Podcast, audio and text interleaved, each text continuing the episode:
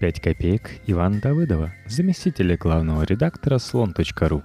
Империя и человек, дивный новый миф и несостоявшееся аутодафе.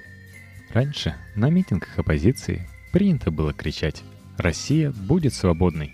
Кричать я не люблю, однако тоже верил «будет», «должна», чем мы хуже других.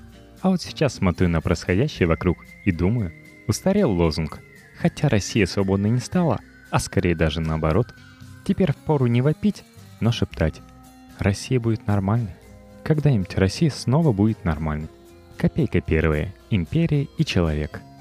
В сравнении с Россией, Крым территория небольшая. Но оказывается и этого достаточно, чтобы большинство даже вменяемых людей перестало из-за Крыма Россию замечать. Россия спряталась за Крым. Россию не видно. И никому не интересно, что в самой России сейчас происходит и что будет происходить дальше – нет, мне тоже интересно поспорить про Крым, поздыхать, поплакать. Ибо я отношусь к лагерю национал-предателей, как полагаю, модно станет скоро выражаться. И оргазмов от перспективы аншлюса не испытываю. Это же так интересно, процесс вставания с колен в прямом эфире, геополитические успехи.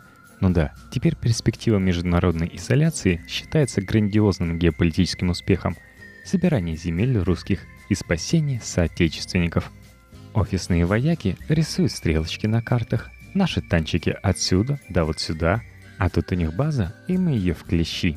Компьютерная стратегия стала реальностью. Люди от зарплаты до зарплаты, стреляющие пару тысяч, спорят, напугают ли экономические санкции хозяев наших с квартирами в Майами и замками в Провансе.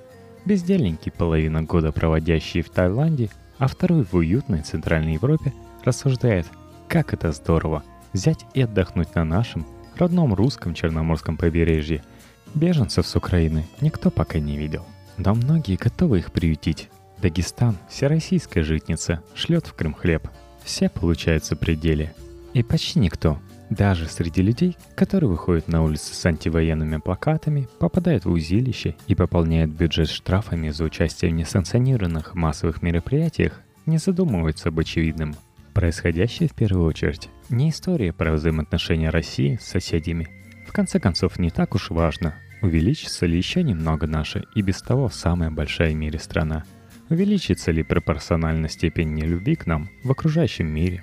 Нас и до того не особенно любили. На самом деле важно, жизненно важно для нас, живущих здесь, что будет происходить внутри страны, а не мне. Два, как минимум, последних года – Нечто неопределенное, но могущественное, что мы для простоты привыкли называть Путиным, но что, конечно, сложнее, чем один конкретный человек презентовал нам программу создания на месте недостроенной России какой-то новой страны. Программу не то чтобы совсем внятную, но мрачноватую. Русские стихийные гегельянцы любят играть триадами. Для описания помянутой программы тоже хватит триады. Мракобесие, самодержавие, вороватость. Вороватость для допущенных к управлению страной, мракобесие для всех и самодержавие как гарант, извините, стабильности системы. Крымская авантюра помогла системе оформиться. Всеобщий патриотический восторг снимает саму возможность сопротивляться реализации этой триединой программы. Имперский экспансионизм оказался настолько привлекательным, что оправдал все – позволил задним числом объяснить целенаправленную работу государства по уничтожению гражданских свобод. Какие свободы? Когда война? Критик системы автоматически превращается в предателя Родины, а с предателями у нас разговор короткий. Общество в этом кошмар. Не государство, от которого мы хорошего не ждем, а общество, не чиновники, а люди, ликуют, обнаружив возможность оправдать власть и любые ее действия – Теперь есть простой критерий для разделения на своих и чужих. Теперь есть сверхцель, потому что никто здесь не верил, что попытка просто жить нормально, удобно им по-человечески, может быть целью, потому что стыдно это даже как-то стремиться к комфорту. Лучше жить в дерьме, но с порывом завоевать мир. Когда мир завоевываешь, дерьмо вокруг перестаешь замечать. Теперь можно строить новые машины репрессий, а раз можно, значит и буду строить. С этим у нас всегда выходило лучше, чем, например, с автопромом. Вторая копейка – новые механизмы. Просятся на волю новые термины. Оправдание Украиной, например, или оправдание Крымом. Врем, Во спасение, чтобы здесь не повторился киевский кошмар. Чтобы не подняли голову фашистующие молодчики. Это модное теперь слово «молодчики». Все поднимает и поднимает они голову, как будто голова у них на всех одна. И ту неосторожно уронили. Караем? Во благо. Потому что надо спасать соотечественников в Крыму. Враг у ворот, и весь мир на нас ополчился. Ну и молодчики опять же. Поднимают. Смотрите, как это работает. Вот, например, выступает в Совете Федерации глава Росфинмониторинга господин Чиханчин. И не вдаваясь в конкретику, сообщает, что одни и те же западные организации спонсируют украинских революционеров и некоторые, именно так, некоторые, российские общественные организации, а также оппозиционных политиков. Украинский миф делает эту картину завершенной. Все сводится к простейшим схемам. Запад, разваливший Украину, непозволительно ведь сомневаться, что это именно Запад, и только Запад стоит за событиями на Майдане. Тоже, разумеется, и с Россией мечтает сделать. Чьими руками? Да, естественно, руками критиков власти. Что делать, господин Чиханчин не говорит. Но всякому понятно, что делать, когда враг у ворот и молодчики поднимают. Тут ведь в чем нюанс? Совершенно не остается места, возможности для обсуждения содержательных вопросов. Что делают некоторые общественные организации и политики? Вдруг эта деятельность полезна обществу? Да какая разница, что они делают, если работа их во вред власти, собирательница земель и защитница соотечественников, когда враг и молодчики окружают и поднимают когда все мы, как один человек, в едином порыве, хотя о едином порыве отдельно скажем чуть ниже. Достаточно просто доказать факт наличия связи со злокозненным Западом, возможности предположить, что с Запада не только зло идти к нам может, теперь тоже нет. Хотя доказать смешное какое-то, не русское нынче слово. Можно и не доказывать, важнее просто обвинить. Украина все спишет. Третья копейка. Дивный новый миф – Омерзительная история. Ожидаемо произошла на неделе в городе Санкт-Петербурге. И отметился в ней, что тоже не удивляет, так называемый депутат Милонов. В Петербурге проходил несанкционированный, естественно, да и кто же санкционирует, когда опять же молодчики поднимают голову, а мы все в едином порыве и так далее, антивоенный митинг. На этот митинг, в числе других немногих, вышел самодельным плакатиком пенсионер, ребенком переживший блокаду, Игорь Степанович Андреев. Человек. К нему подбежал депутат Милонов. Существо. Существо плакату человека вырвало. А когда человек с существом попытались поговорить, чего, конечно, делать не стоит ввиду полнейшей бессмысленности занятия, еще и объяснила человеку, что он, человек, переживший и запомнивший блокаду, предатель, перерожденец и сторонник фашизма – Слово «фашизм» с самого начала было одним из ключевых в мифологии нового российского государственного проекта. Изрядная часть кропотливой работы по ликвидации гражданских свобод оправдывалась борьбой с фашизмом. Но в том и прелесть слова, что его значение можно менять как угодно. Сегодня фашизм — это то, что происходит на Украине. Я, кстати, не хочу оправдывать отдельные выходки украинских правых, безобразные, разумеется. Я просто хочу обратить ваше внимание на то, как новая украинскими событиями порожденная государственная мифология России упрощает и объясняет мир. И существо может объявить человека, на самом деле пострадавшего от фашистов и знающего цену войне, фашистом.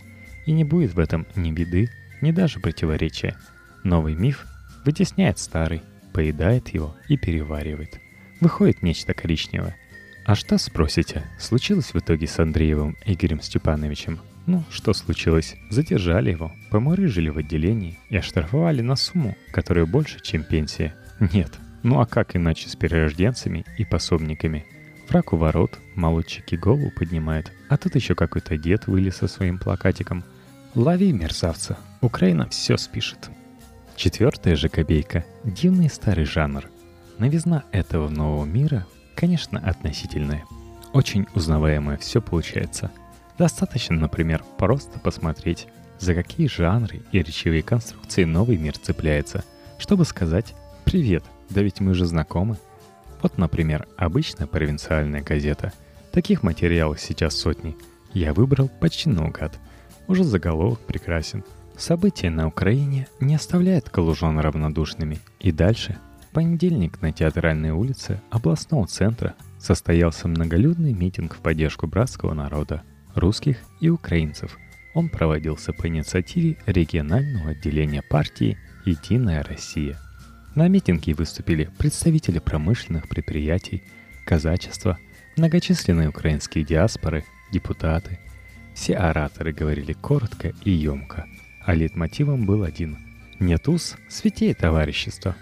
Сегодня на Украине пытаются поставить под запрет даже саму возможность общаться на русском языке. До чего не додумался даже Гитлер. Но жители Крыма, Донецка, Харькова, Одессы, Луганска и других городов держат обороны от майдановских радикалов, а в их лице от поднимающего голову фашизма, которому потакают Запад и США. Митингующие единодушно, дружным славянскому «Ура» встретили предложение о том, что поддержка жителей Украины – в их справедливой борьбе с коричневой чумой должна быть со стороны калужан не только моральной, но и материальной.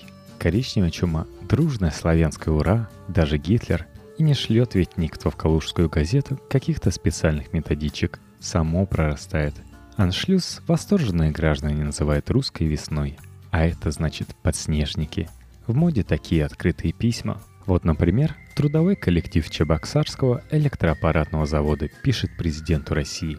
Сегодня, когда в некоторых западных странах осмеивают и сносят наши памятники, пытаются переписать нашу историю, поощряют осквернение наших святынь и поддерживают лидеров бесчинствующих молодчиков, сегодня, когда бесцеремонность политиков западных стран, вмешивающихся в суверенные дела других государств, называется демократией – а лидеры большинства стран преклонили колени и смирились с этой политикой, сегодня, когда экстремизм и национализм называют борьбой за независимость, а кучки околтелых фашистов в Украине пытаются навязать целому народу жизнь в условиях еврорабства и вражды с братскими народами России, Сегодня, когда осуществляются попытки выдать мнение кучки митингующих на Болотной площади и деградировавших участников панк-групп за мнение российского народа, мы, Многонациональные коллективы ЗАО «Чебоксарский электроаппаратный завод», являющийся частью народа Российской Федерации, расценим все эти действия как агрессию против российского государства.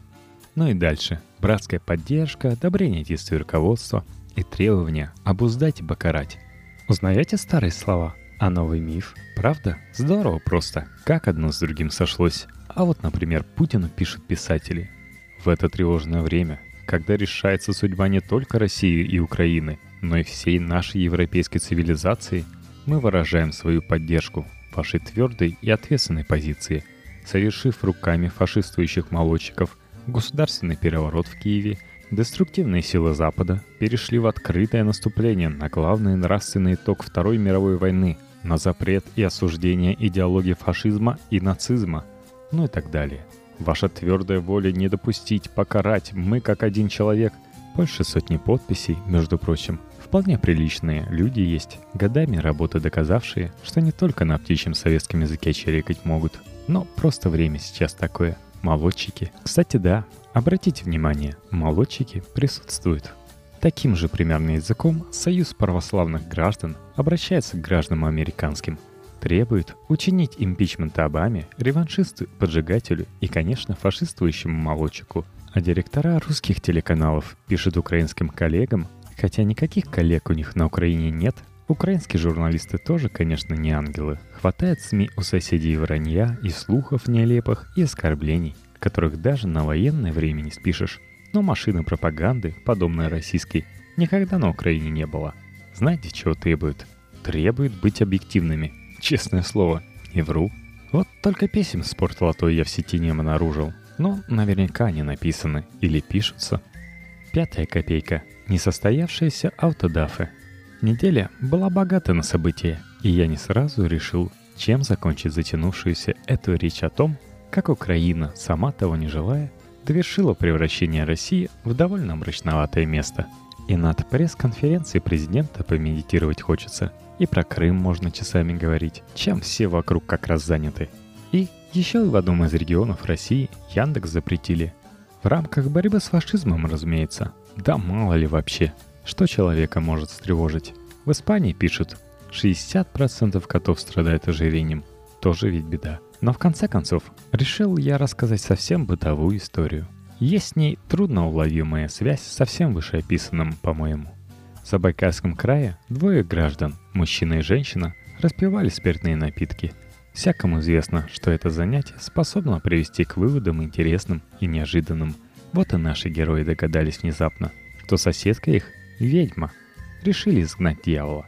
Ворвались к ведьме в дом, скрутили, затащили в заброшенное какое-то строение. В общем, полицейские появились, когда ведьму засовывали в горящую печь. Спасли, но тяжелые ожоги лица и рук несчастная все-таки получила. Это, разумеется, пьяная бытовуха и не материал для далеко идущих выводов. И все же скажу, если дикость пестовать, если дикость делать основой государственной политики, если с дикостью носиться как с национальной идеей, ничего кроме дикости вокруг не вырастет. Тем более, тут у нас как раз и с традициями все в порядке, и почва для данного корнеплода подходящая –